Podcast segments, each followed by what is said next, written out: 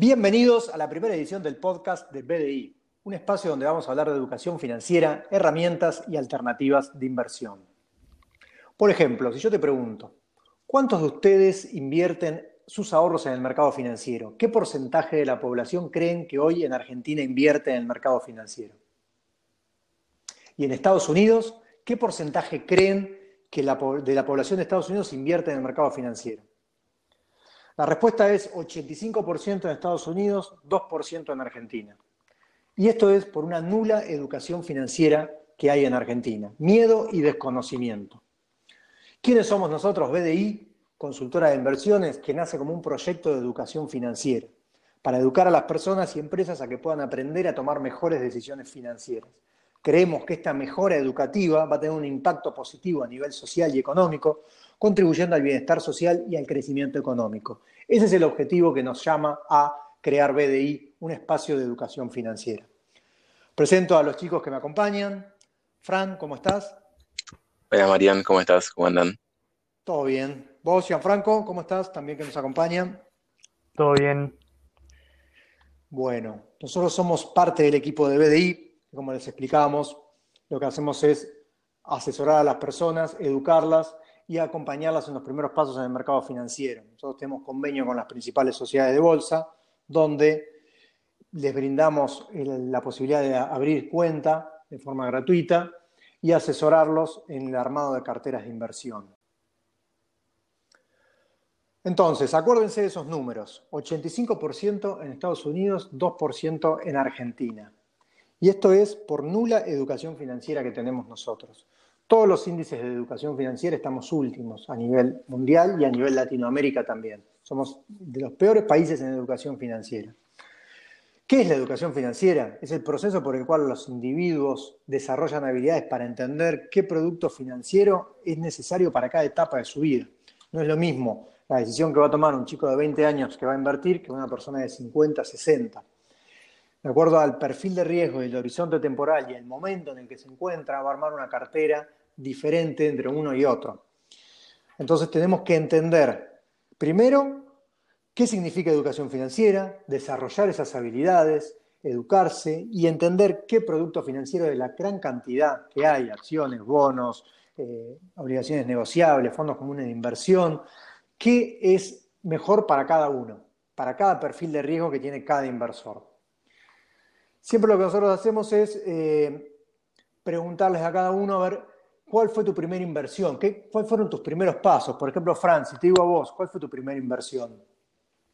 Bien, yo con, mis ahorros, lo que me iban dando cuando era chico, eh, una cuenta de, plazo fijo de mi vieja, que lo, iba depositando en esa cuenta, y después cuando empecé a aprender un poco más de este, de este mundo de las finanzas, me di cuenta que el plazo fijo no, no le ganaba de ninguna forma a la inflación y empecé a, meterme en otras herramientas, como son los, fondos comunes que estábamos debatiendo. Está bien, bien, bien. Gianfranco, vos, contá un poco cómo fueron tus primeros pasos. Y yo, al igual que Fran, eh, con la plata que recibí de la comunión, lo primero que hice fue un plazo fijo. Y bueno, estuve así hasta que me vine a estudiar ciencias económicas y bueno, ahí fui entrando al mundo de las finanzas y bueno, ahora un poco de todo dentro del mercado de capital. Bueno, perfecto. Es como que cuando uno va eh, aprendiendo y metiéndose en este mundo, se va dando cuenta de, uy, ¿cómo perdía plata con el plazo fijo? Yo podía tener más rendimiento con menos riesgo y eso es lo que nosotros queremos transmitirles hoy en este primer capítulo, que existen alternativas donde uno puede tener un rendimiento mayor al plazo fijo y tener mayor liquidez inclusive. Cuando hablamos de eh, el horizonte temporal, el perfil de riesgo, la edad del, inversor, eso va a determinar en qué va a invertir. Generalmente las personas mayores de 40 invierten en plazos fijos o la mayoría que da sus primeros pasos. Los más jóvenes lo que hacen es cobran o todo lo mandan al mercado pago que se va capitalizando de a poco.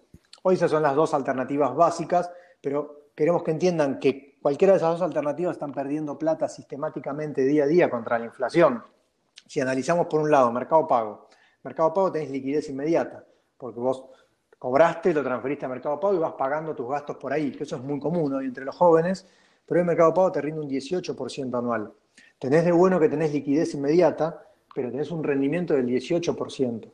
Tu plazo fijo hoy te rinde un 28, 29%, pero tenés que dejar inmovilizada esa plata durante 30 días. Entonces, por un lado, está bien, el plazo fijo te rinde el doble que el mercado pago, pero tenés que dejar 30 días inmovilizado la plata, con lo que eso eh, hoy en Argentina, en lo que implica dejar 30 días, y todo lo que 30 días en Argentina es un año, pueden pasar tantas cosas, con lo cual queremos que sepan que hay otra alternativa donde ustedes pueden tener un rendimiento mayor al plazo fijo y una disponibilidad inmediata en 24 horas, que es a través de los fondos comunes de inversión. Existen los fondos comunes de inversión temas 0, temas 1, donde ustedes pueden invertir con un capital mínimo de mil pesos o 100 dólares, 100 dólares, y tienen disponibilidad de esa plata en 24 horas. Entonces, comparado con Mercado Pago, sí, Mercado Pago tenés disponibilidad inmediata y te da el 18. Este fondo común tenés disponibilidad en 24 horas y te rinde el 33. Ahora, comparemos este fondo con el plazo fijo, que es la alternativa tradicional en Argentina del inversor.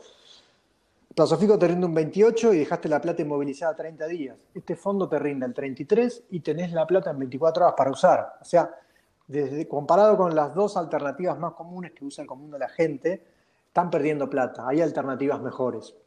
Entonces, en este primer capítulo de este podcast, nosotros lo que queremos es darles un pantallazo de que existen otras alternativas. El primer paso generalmente del pequeño inversor es a través de los fondos comunes de inversión. ¿Qué es un fondo común de inversión? Es las sociedades de bolsa generan productos donde juntan plata, que son suscripciones de cuotas partes de inversores, que pueden entrar, como decíamos hoy, con mil pesos, y se compran, se generan un, como si fuese un paquete de inversiones y de activos donde está diversificado. Uno con mil pesos puede entrar en un instrumento que ya está diversificado, por ejemplo, de un fondo común de acciones. Si yo compro una sola acción con mil pesos, y si esa acción me bajó, esa empresa se fundió, perdí todo, Ahora, si uno entra en un fondo común de inversión, está diversificado el riesgo porque está formado por un poquito de cada acción de cada una. Lo mismo si es eh, de, títulos públicos, de bonos, de obligaciones negociables. La principal ventaja es la diversificación. Uno disminuye el riesgo diversificando y tiene acceso a distintos instrumentos que no podría tener con poco capital. Por ejemplo, lo que hablábamos recién de estos fondos comunes que le ganan al plazo fijo y uno con mil pesos puede entrar, día a día esos fondos van a ir capitalizando, no hay que esperar a 30 días, es como el mercado pago, día a día yo entro con mil pesos, a los tres días tengo mil dos, al otro día tengo mil dos, al día siguiente mil cuatro, y día a día se va a ir capitalizando, va a ir generando intereses.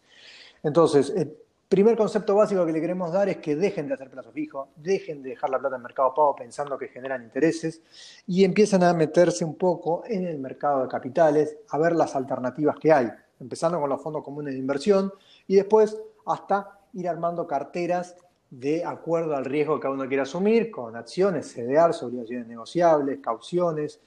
Hay un montón de instrumentos, pero el primer paso es tomar la decisión de meterse, instruirse, educarse, aprender conocimientos básicos y dejar de hacer plato fijo, dejar de dejar la plata en mercado pago y tratar de buscar alternativas más rentables, con menor riesgo y liquidez, como esta opción que decíamos. En los próximos capítulos vamos a hablar un poco más de fondos comunes de inversión, qué tipos de fondos hay, alternativas que hay. Y la idea es ir armando distintos capítulos para llegar a en cada capítulo ir tocando cada instrumento eh, y que puedan llegar a, ustedes mismos entender todos los instrumentos que hay, que no es difícil, no es necesario eh, tener una carrera en ciencias económicas para saber de esto, cualquier persona puede aprender, y que puedan armar una cartera de acuerdo al riesgo que quieran tener. No sé, por ejemplo, vos, Fran, sos joven, más joven que yo, seguramente querés asumir más riesgo y te ves invertir en otras cosas. No sé qué por ahí vos que tu cartera, cómo estaría hoy tu cartera si tenés que invertir en algo. Bien.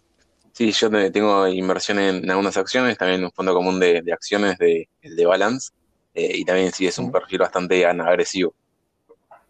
Está bien, por eso es lo que decíamos hoy, de que eh, hay que tener en cuenta el horizonte temporal y la edad y el ciclo de vida, en qué ciclo se encuentra esa persona para saber eh, qué riesgo está asumiendo. No es lo mismo la persona que a los 20 años dice, bueno, yo quiero meterme en acciones, CDRs, asumir riesgos, que el que tiene 50 años que solamente quiere preservar capital. Vos, Gianfranco, contá un poquito cómo... Sí, yo estoy bastante cubierto del dólar, muchos CDRs y ONs en dólares y tengo algunos, algunos pesos y en, en acciones. Está bien. Diversificación, ahí está. Esa es la palabra clave que quiero que entiendan y lo que este primer instrumento que le estamos mostrando es una primera aproximación de los fondos comunes de inversión. Diversificar. La posibilidad de invertir en un fondo común de inversión es que pueden entrar con mil pesos y diversificar el riesgo. En los próximos capítulos vamos a hablar un poco más de eh, los distintos fondos que hay. Hay fondos de distintos instrumentos, uno para cubrirme del dólar, otro para cubrirme de la inflación, otro para seguir al dólar oficial, otro para estar en acciones, otro en bonos. Hay muchos instrumentos.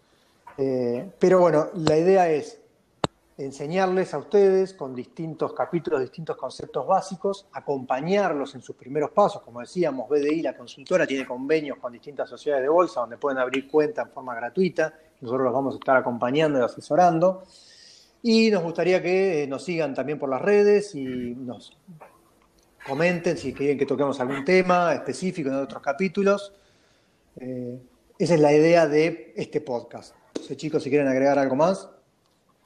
No, también comentarle que vamos a tener algunos invitados a lo largo de, los programas, los podcasts.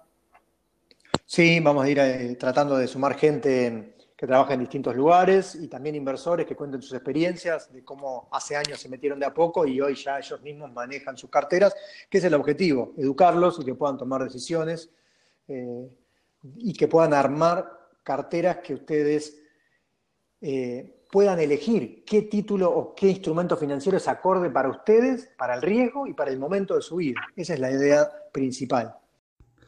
Recordarles que nos sigan en redes como bdi.consultora y no mucho más. Nos pueden dejar preguntas para los próximos capítulos y eso sería todo por, por este podcast. Bueno, entonces nos vamos a ver en los próximos capítulos. Vamos a ir de a poquito ayudándolos a meterse en este mundo del mercado financiero. Nos estamos viendo, muchas gracias por escucharnos.